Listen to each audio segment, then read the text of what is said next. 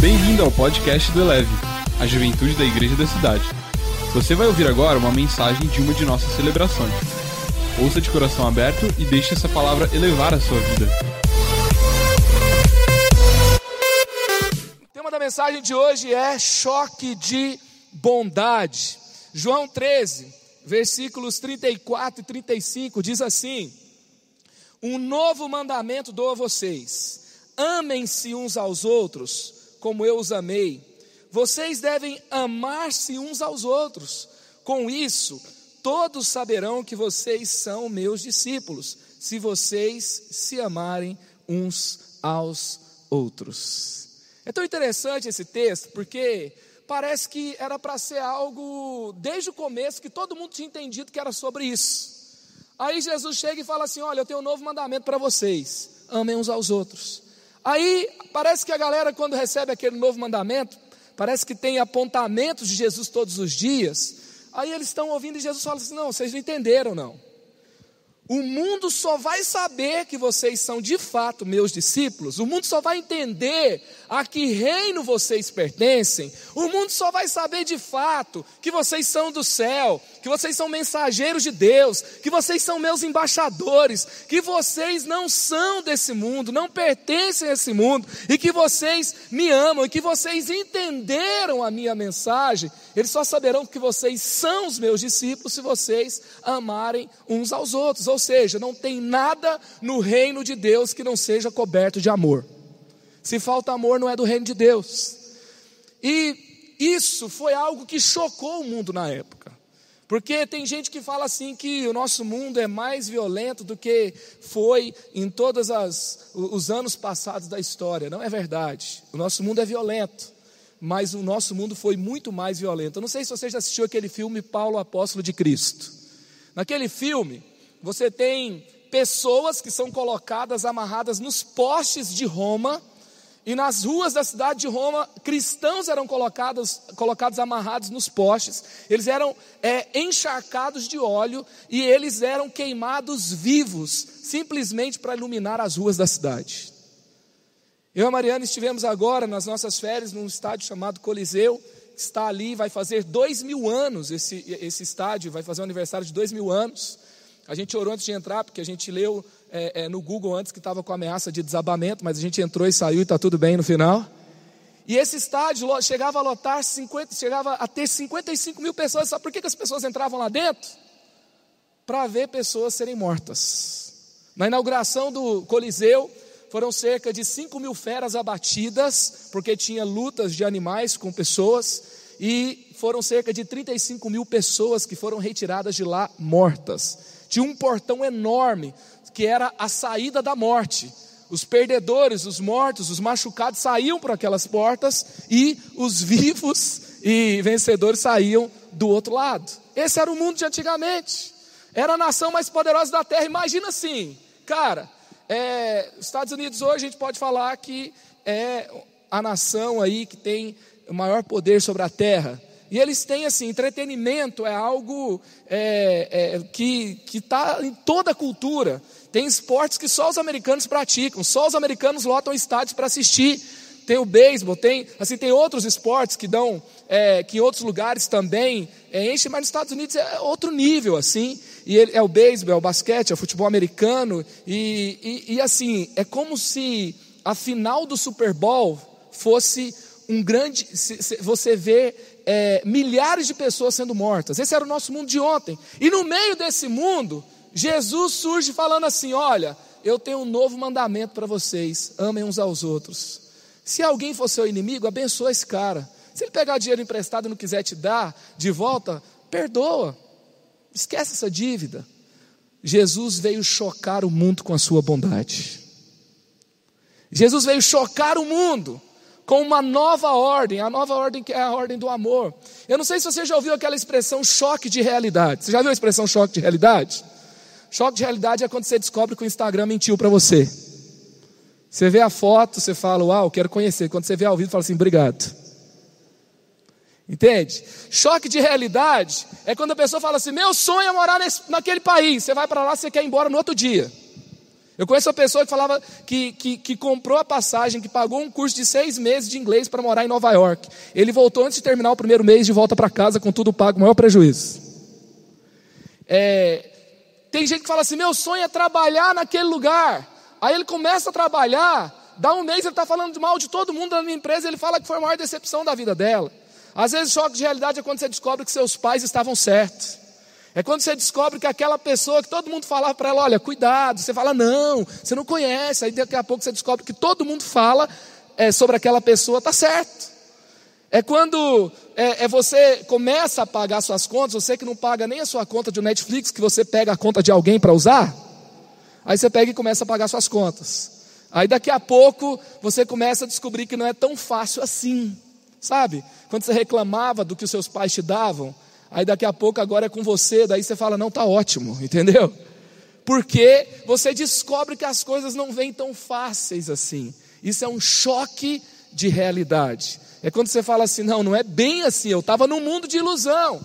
Agora o reino de Deus, ele funciona muitas vezes numa ordem que nos choca, que nos constrange com o tamanho do amor de Deus por nós com a magnitude desse amor por nós. E pensando esses dias, Deus me trouxe esse tema, da gente falar sobre esse choque de bondade. Eu me lembro que uma vez eu estava acompanhando um discípulo e ele estava novo numa empresa, ele estava finalizando um processo de estágio, a empresa estava passando por um período de turbulência, ele estava sendo muito cobrado. Aí o chefe dele chamou ele na sala. Sabe quando você recebe um e-mail, você começa a tremer, dá uma dor de barriga, você fala assim, você já, já começa a juntar suas coisas da mesa, e o chefe dele marcou um horário com ele no outro dia. Ele me ligou e falou assim: oh, meu chefe vai conversar comigo no outro dia, certeza, ele vai me demitir.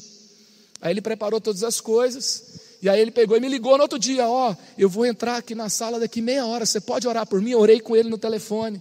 Daqui a pouco ele entra na sala, uma hora mais ou menos depois ele me liga, ele fala assim, cara, eu tô, tô chocado. Falei, o que aconteceu? O cara me promoveu. Ele achou que ele ia ser demitido e foi promovido. Eu me lembro uma vez que é, a gente passou por, por alguns meses um pouco mais difíceis, e eu tinha comprado algo e eu não consegui pagar no dia que era para pagar. Eu fiquei morrendo de vergonha. Aí daqui a pouco a gente se organizou e, e eu fui lá, tinha passado quase três meses, eu ligava, falava assim, olha, então, não deu, dá para segurar mais um mês e tal. Aí eu peguei finalmente cheguei lá para pagar a conta. E quando eu fui pagar, o cara falou assim, cara, não tem mais conta não, está tudo pago. Eu olhei e fiquei chocado. E eu quero dizer algo para você. Hoje é dia de você sair daqui chocado com a bondade de Deus na sua vida. Tem gente aqui hoje, sinto claramente no meu coração, tem gente aqui hoje que acha que Deus está com raiva de você, acha que você não fez o suficiente. Você tem uma informação a respeito de Deus que não é verdadeira. Você vai ficar chocado, sabe por quê? Porque Deus conta com você. Deus, ele ele entregou o seu único filho para morrer no seu lugar. E lá em Romanos 8,32 fala assim: aquele que deu de graça o que ele tinha de mais precioso, como ele não dará a você e de graça todas as outras coisas? Sabe, você precisa viver todos os dias chocado com o amor de Deus por você. Sabe quando você acordou hoje de manhã, teve foguetes no céu, por expectativa com o dia que você ia ter, com os passos que você ia dar, com as experiências que você ia ter. Deus sonhou esse dia para você e Ele pensa cada dia para você de uma forma especial. E eu creio que o Senhor quer nos levar a níveis maiores de gratidão e até de choque pela Sua presença e pelo seu amor. Lá em 2 Coríntios 5,14 fala que o amor de Deus nos constrange, e isso é verdade. É, muitas vezes nós não entendemos o amor de Deus, sabe por quê? Porque há muitos ensinamentos no nosso mundo que são ensinamentos da religião, são ensinamentos é, que não condizem. Deus está olhando lá do céu e falando assim: não me representa, o que estão falando sobre mim não é o que eu sou. A Bíblia fala sobre falsos mestres. Eu não sei se você se lembra de João 10, 10, que fala: O ladrão vem somente para roubar, matar e destruir. Eu vim para que tenham vida e a tenham em abundância. Muitas vezes nós pegamos esse texto e nós falamos que o diabo veio para matar, roubar e destruir. E de fato Jesus ele, ele coloca aqui quem quer nos roubar, quem quer nos matar é Satanás. Mas quando a gente vai ver em profundidade esse texto, a palavra ladrão, que veio somente para matar, roubar, é cleptes, que vem a palavra cleptomaníaco. É a que dá origem à palavra cleptomaníaco, que é defra, defraudador e ratoneiro. E aí, quando você vai ver o significado dessa palavra do grego, você vai ver a explicação no dicionário do grego. O nome é transferido para falsos mestres, que não cuidam em instruir homens, mas abusam da sua confiança para o seu próprio ganho. Ou seja, o ladrão são falsos mestres.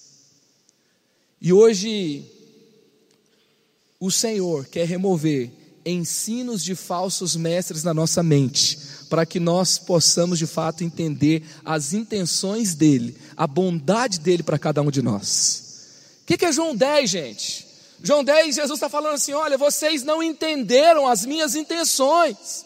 Quando eu começo a falar do reino, quando eu começo a falar da bondade do Pai, quando eu começo a falar sobre o reino que eu represento, tem gente que fica desconfiado, tem gente que não consegue se entregar, porque ali havia os saduceus, havia os fariseus, havia os mestres da lei, e havia os sacerdotes e os sumos sacerdotes que haviam se corrompido, e assim como o texto aqui vai dizer, a, a explicação da palavra é, ali ladrão, são pessoas que estão liderando para o seu próprio interesse, administrando o seu poder pessoal, essas pessoas pessoas não estavam preocupadas com as, aquelas pessoas que elas lideravam, elas então, elas só pensavam em tirar das pessoas, só pensavam em usar as pessoas e descartar as pessoas para manter o seu poder. E aí Jesus fala assim: Olha, eu não vim para tirar de vocês, eu não vim para roubar vocês, eu não vim para fazer de vocês escravos, eu não vim para fazer de vocês prisioneiros, eu vim para dar vida e eu vim para dar vida em abundância, eu vim para me entregar por amor a vocês, eu vim para fazer possível que vocês experimentem do céu aqui. É isso, sabe? O mundo ficou chocado com esse ensinamento, porque é, Estou com algumas experiências da nossa viagem aqui. Eu me lembro que eu, eu fui no Palácio de Versalhes, que foi o Palácio de Luís XIV, e eu vi a estrutura de 10 mil escravos que moravam ali somente para sustentar uma corte que não fazia nada. Esse era o mundo. E aí veio a Revolução Francesa, porque o povo estava morrendo de fome e a nobreza estava dormindo no ouro. E 10 mil pessoas para sustentar quem estava dormindo no ouro. E eles então invadem aquele, aquele palácio e eles começam então a dominar e vem a Revolução Francesa e o caos e etc. Por quê? Por causa da injustiça. O mundo estava acostumado com esse tipo de ensino, com esse tipo de usurpação de poder. E Jesus vem e fala assim: olha, esse não é o meu reino. O meu reino é um reino de amor. O meu reino é um reino onde cada pessoa se torna poderosa. O meu reino é um reino de abundância. O meu reino é um reino onde eu habito dentro de cada pessoa e cada pessoa pode viver o extraordinário. Cada pessoa pode viver uma vida de fato que toca é, a grandeza do céu aqui na terra. Eu vim para repartir uma vida. Você consegue entender isso? Eu acredito que isso tem que nos mover, de fato, entendendo as intenções de Deus para cada um de nós. Quando a gente fica é, é chocado com essa bondade de Deus, isso muda o jeito que a gente vive, isso muda o jeito que a gente olha para outras pessoas. É, lá em Salmo 34, 8 fala: provem e vejam como o Senhor é bom. Sabe o que é prova e veja? É você ter sua própria experiência, sabe? Se você, quando eu orava hoje por esse tempo nosso aqui, Deus trouxe ao meu coração que tem pessoas aqui que foram machucadas pela religião. Religião católica, religião evangélica, outra religião, um sistema que diz às vezes você não pode, você pode. Se você faz isso, você é mais, se você faz isso, você é menos. Se você errou, você está marcado e você nunca mais vai ser incluído. Nós já vivemos é, histórias de ambientes religiosos que excluíam pessoas. Nós já vivemos histórias onde tem gente que não aguenta nesse negócio de falar de dons espirituais, palavras de conhecimento, profecia, sabe por quê? Porque vieram de um ambiente onde quem tinha dom era mais importante do que quem não tinha dom. Quem orava em línguas era mais crente do que quem não orava em línguas. Sabe, porque quem tinha um cargo na igreja, sabe, parece que era, é, é, tinha uma posição e ele, isso tornava ele melhor do que os outros. E aí você viveu em ambientes assim e isso machucou você. Sabe, não fique com a experiência de atravessadores de Deus. Você precisa provar e experimentar, porque o Deus que enviou o seu filho para morrer no seu lugar, esse Deus é bom, esse Deus instituiu a igreja dele e ele quer te convidar, ele te convida para experimentá-lo. Provem e vejam que o Senhor é bom. Sabe, o Senhor está aqui hoje dizendo, por isso que Jesus aparece e fala assim: Venham a mim, vocês que estão cansados e sobrecarregados, aprendam de mim que sou manso e humilde de coração, e eu lhes darei descanso. Essa noite está sendo ministrada que o Senhor quer te levar para um lugar de descanso, para um lugar de refrigério, para um lugar de abundância, para um lugar de amor, para um lugar de graça. Sabe? Ah, tem gente que pensa assim: ah, mas e se eu errei? E se eu pequei? Será que agora as coisas não vão mais acontecer comigo? Será que para mim agora vai ser menos? Será que agora eu nunca mais vou poder alcançar aqueles sonhos que eu tinha? Ei, deixa eu te dizer uma coisa. Será que o que Jesus fez na cruz é tão pequeno, tão frágil, tão ridículo, que se você tiver um deslize, acabou tudo? Deixa eu repetir uma coisa que nós falamos aqui constantemente. O seu erro não é maior do que a cruz. O seu pecado não é maior do que a cruz. Então o que, que eu vou fazer? Eu vou errar é, e vou pecar e vou continuar vivendo de uma forma errada, porque não importa o que eu faça, eu não vou mudar os planos de Deus? Não. Por causa disso, eu vou me arrepender mais depressa. Eu vou me voltar a Deus sem procrastinação. Eu vou enfrentar os meus erros com coragem, não como vítima. Sabe por quê? Porque quem não reconhece a bondade de Deus vive como vítima, vive encontrando culpados, vive cheio de desculpas, mas quem reconhece a bondade de Deus se torna alguém poderoso, se torna alguém que reina, se torna alguém que tem escolhas boas, e ele fala assim: não, é só eu voltar para Deus, Ele me redime, Ele me restaura. Puxa, eu errei, e as pessoas estão falando, e tem gente que não, mas não fui, não foram elas que fizeram isso, fui eu que provoquei. Mas assim como eu um dia fui lá e errei, eu posso voltar para a cruz. E se meu erro causou estrago, se eu voltar para Jesus e se eu me arrepender, a minha atitude de voltar para Jesus vai trazer um estrago muito maior no inferno do que o meu erro trouxe prejuízo no mundo. Amém? Aleluia! Sabe, eu não posso viver com uma cabeça que diminui a grandeza do que Jesus fez por mim.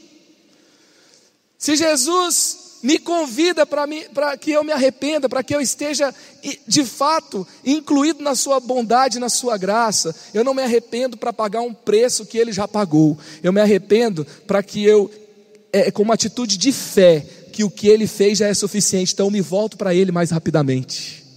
É isso. Então, para você viver a grandeza, viver de acordo com a bondade de Deus, primeiramente, definitivamente receba o seu perdão em Jesus. Hebreus 10, 16, 18. Essa é a aliança que farei com eles. Depois daqueles dias, diz o Senhor, porei as minhas leis em seu coração e as escreverei em sua mente. E acrescenta dos seus pecados e iniquidades, não me lembrarei mais. Onde esses pecados foram perdoados, não há mais necessidade de sacrifício por eles. Sabe, enquanto eu orava hoje, eu vi pessoas pedindo perdão pelos seus pecados duzentas vezes. Se acorda um novo dia, você pede perdão de novo por um pecado que Jesus já perdoou há muito tempo. Sabe o que é isso? Isso é um sacrifício que você está fazendo por um erro que Jesus já fez. Ele já sacrificou por você, ele morreu. Ele terminou o pagamento do preço pagamento do, do, do custo do seu pecado. Ele terminou o pagamento da conta, ele falou assim: está pago, está consumado, tetelestai. Então, eu não posso viver de novo me sacrificando se Jesus se sacrificou por mim. Sabe como que Jesus nos perdoa? Ele nos perdoa imediatamente, Ele nos perdoa completamente, Ele nos perdoa repetidamente, Ele nos perdoa gratuitamente. Deus te perdoa agora, tudo e sempre de graça. Sempre e de graça. A redenção é um assunto central das Escrituras. Enquanto a religião foca a performance. Será que eu fiz o suficiente? O relacionamento com Jesus, a graça de Deus, a sua bondade vai focar a aceitação. Não está em jogo se Jesus te aceita ou não, ele já te aceitou. Eu não vou fazer para ser aceito. Eu vou fazer é porque eu já fui aceito. Eu não vou fazer para ser abençoado, eu vou fazer porque eu já fui abençoado. Eu não vou fazer para tentar conquistar e pagar o preço por algo que Jesus já pagou. Eu não vou fazer voto para pagar o preço por algo. Na verdade, eu faço voto porque eu quero ser íntimo de Deus, porque eu quero vencer, eu quero superar, eu quero caminhar mais perto dele, não para pagar um preço de algo que já foi pago. Segundo, receba a sua identidade restaurada. Deus ele não para em te perdoar apenas. Gente, tem gente que perdoa no mundo de um jeito muito esquisito. Não, está perdoado e tal, mas não precisa conversar mais. Sabe? Está perdoado, mas deixa para lá. Mas Deus ele não para no perdão, ele te restaura, ele te redime.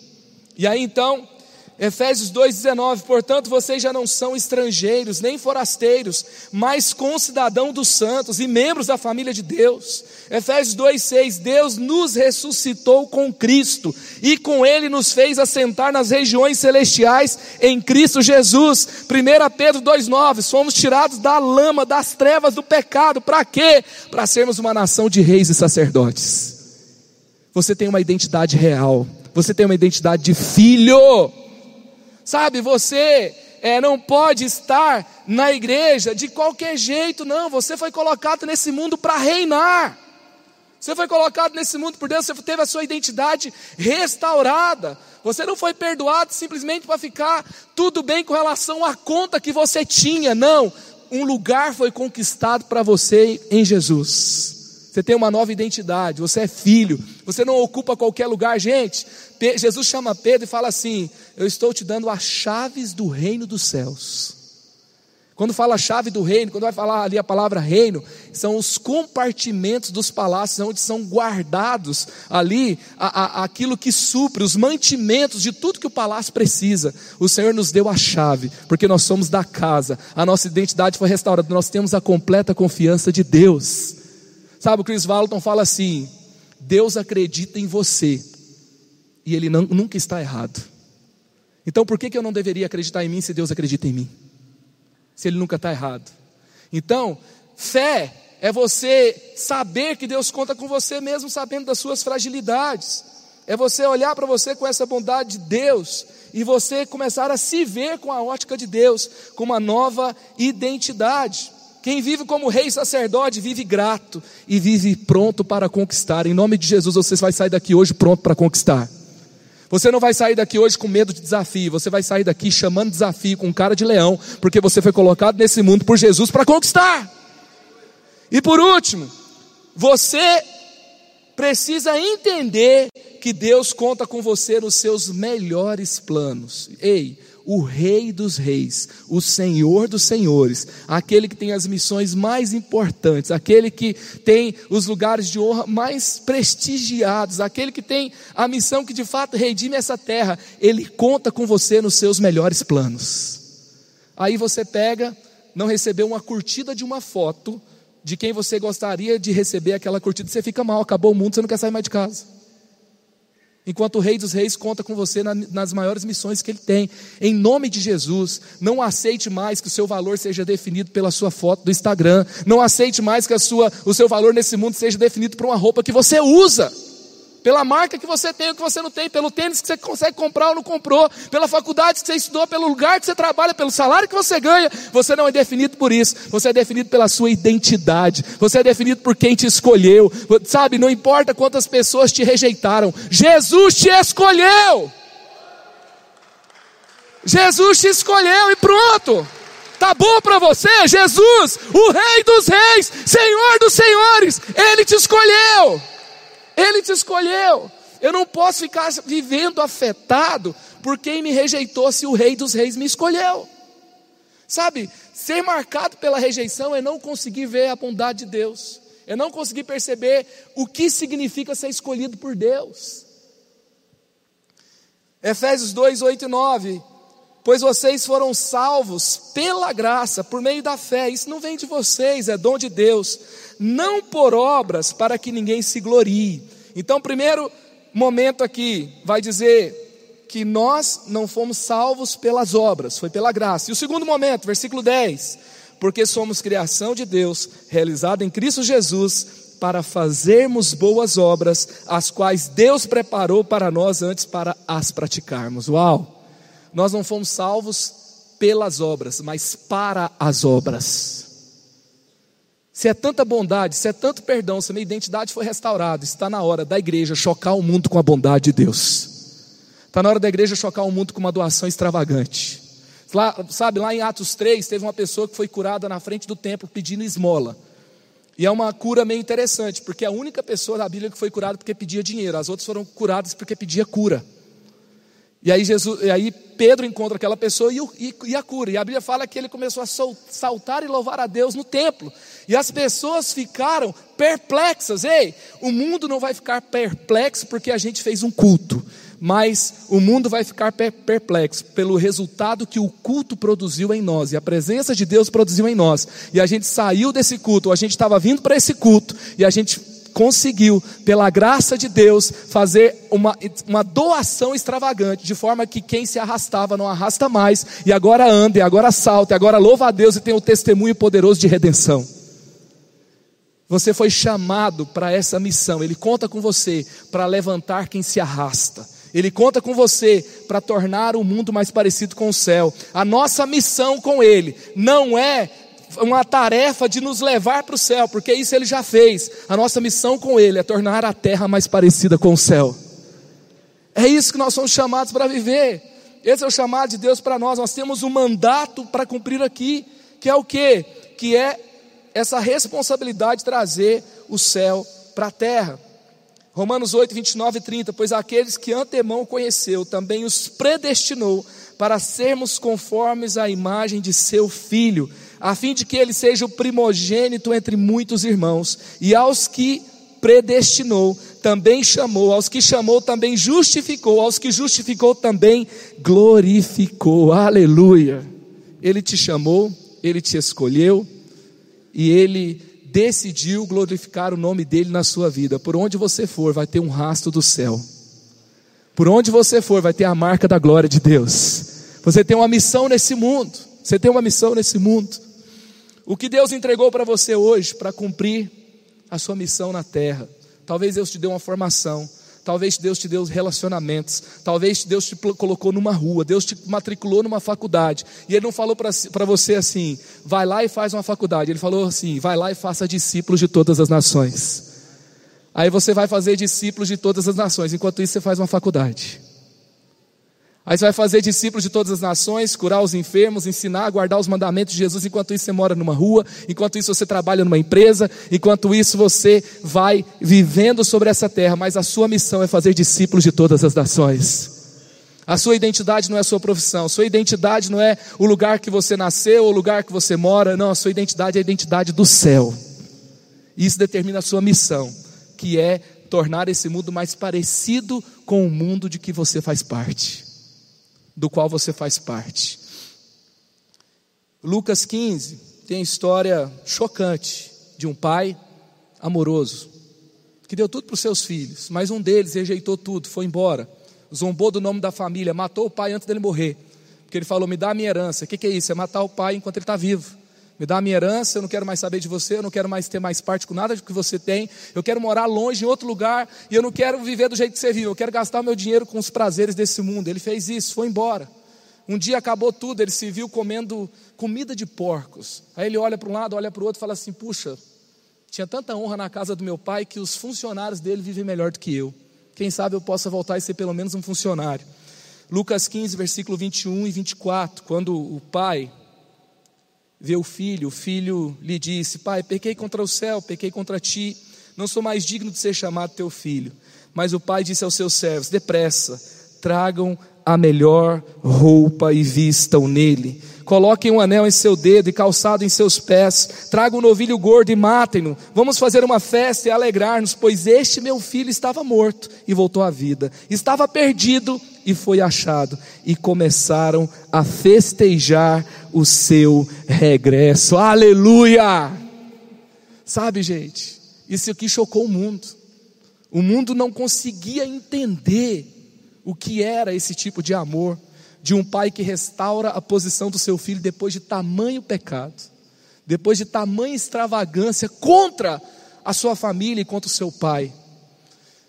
Eu não sei se você já percebeu, mas parece que quando alguém erra perto de nós, parece que quando alguém nos causa dor, a gente tem quase que uma torcida velada para que a pessoa se dê mal. É uma, é uma tendência do ser humano. Parece que se ela se der bem, tem alguma coisa errada, sabe?